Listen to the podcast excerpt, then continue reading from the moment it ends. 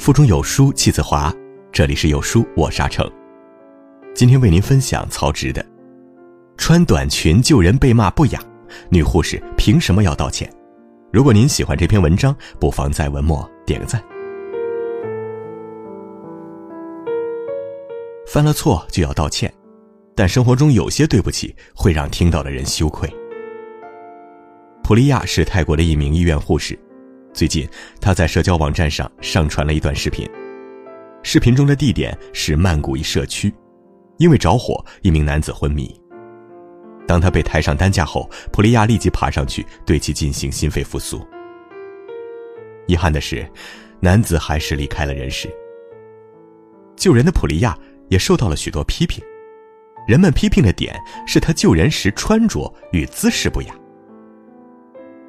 当时的普利亚穿着超短裙，因为事态紧急，直接跪在担架上为病人做急救措施。对网友的批评，普利亚之后还道过歉。他说：“当时自己只顾着救人，也没想到自己的服装会造成什么问题。他救人是出于人性，人们却只看到性。所谓仁者见仁，更何况看了完整视频后，发现普利亚其实并没有走光。”人永远不知道看客的关注点会有多离奇，比起你的业务能力，他们只关心你的裙子是否走光。看过一个网友评论说：“如果女权应该得到伸张，这就是原因。”常有这样的例子：女性受到性骚扰或侵犯，人们第一反应不是作恶者有多坏，而是往桃色上大开脑洞，猜测受害的女性肯定穿的少。如果得到印证，那就觉得。一切都是女性不检点。只要抓住机会，他们就会占据道德高地，狠狠抨击。在该表扬善时，人们说女性行为不雅；在该制裁恶时，人们说怪女性穿着暴露。对于之后普利亚的道歉，则更加荒唐。伸手救人，最后却被迫道歉，完全本末倒置的结果，可能就是顾忌。记得前些年的扶老人吗？明明是好心，却遇上碰瓷，然后被勒索、被人肉。报道多了，人们即使有了恻隐之心，也不敢轻易施以援手。或者出现这种情况，出手搀扶摔倒的人时，让旁人拿着手机全程跟拍，以证清白。所以，同样的，类似普利亚这种事儿次数多了，人们第一时间考虑的可能不是救人，而是检查自己衣服是否得体。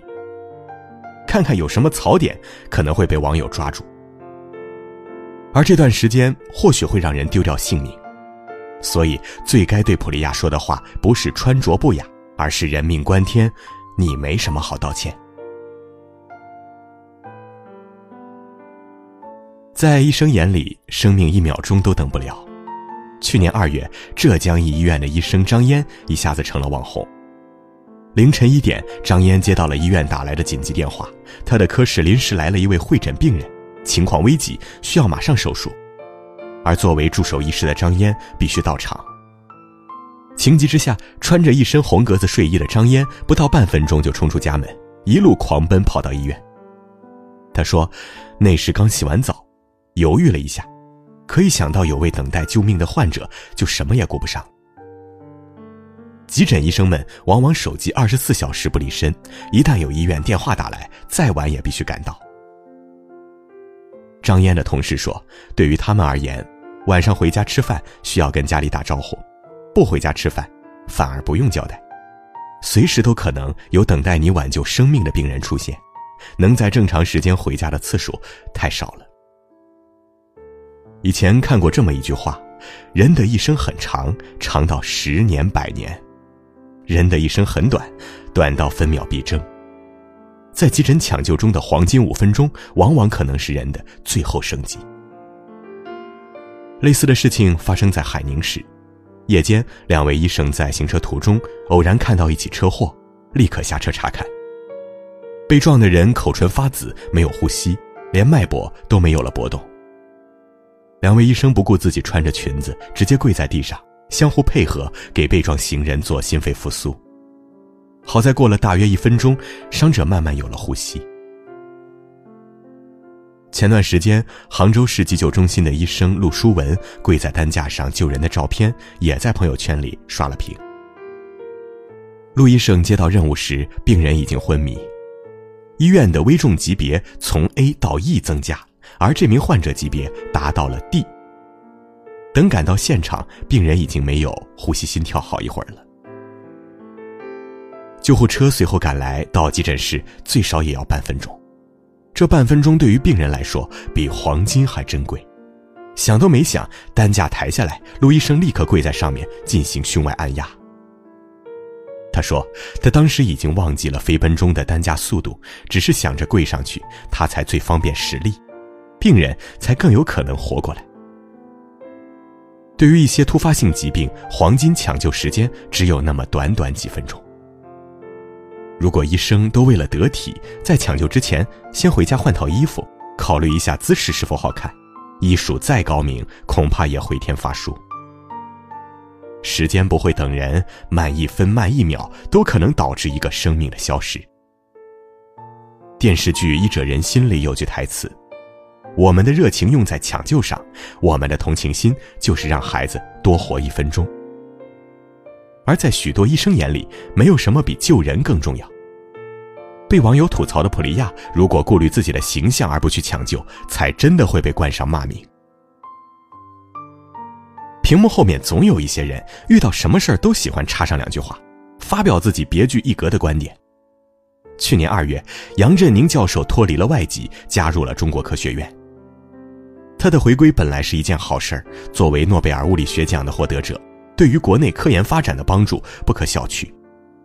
网络上却出现了一些骂声，不少人质疑杨振宁的回国动机，谩骂的言论在网上弥散开来，说什么难听话的人都有。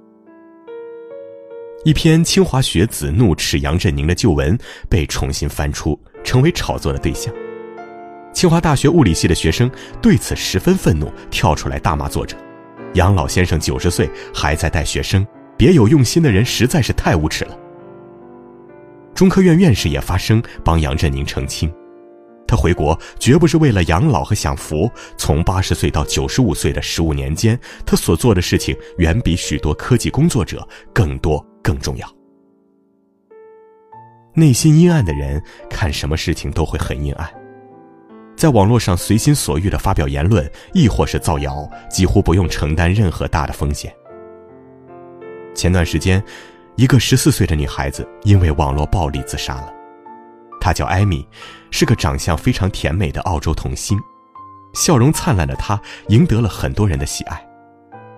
但不知何时起，她开始收到很多毫无缘由的攻击。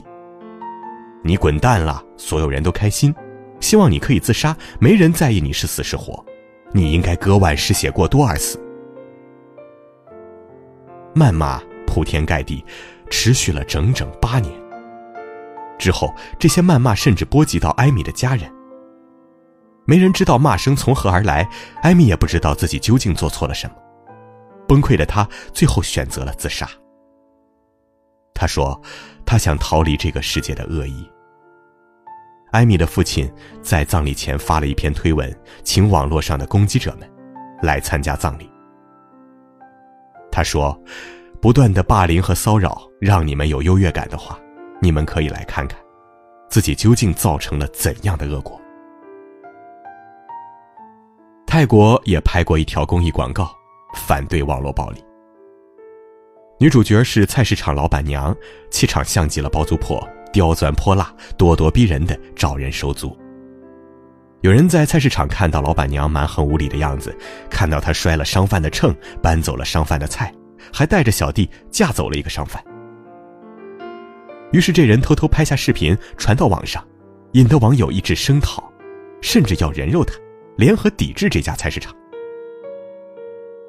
视频没拍到的是，他砸的秤是缺斤少两的秤，他搬走的菜是商贩卖不出他花钱买下的菜，他嫁走的人是中暑而被抬到菜市场外休息。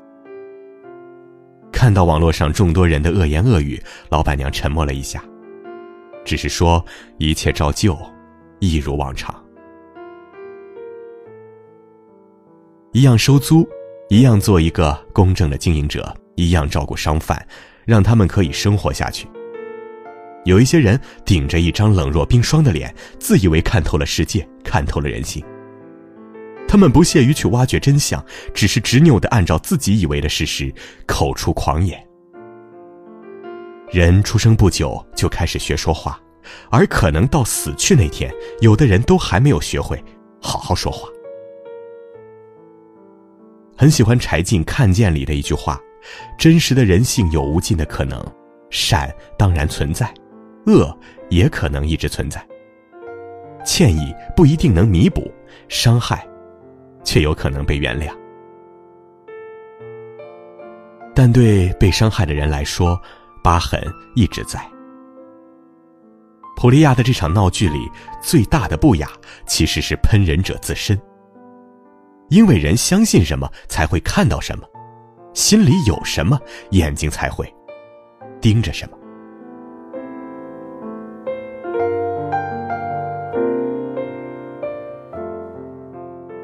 好了，在这个碎片化的时代，你有多久没读完一本书了？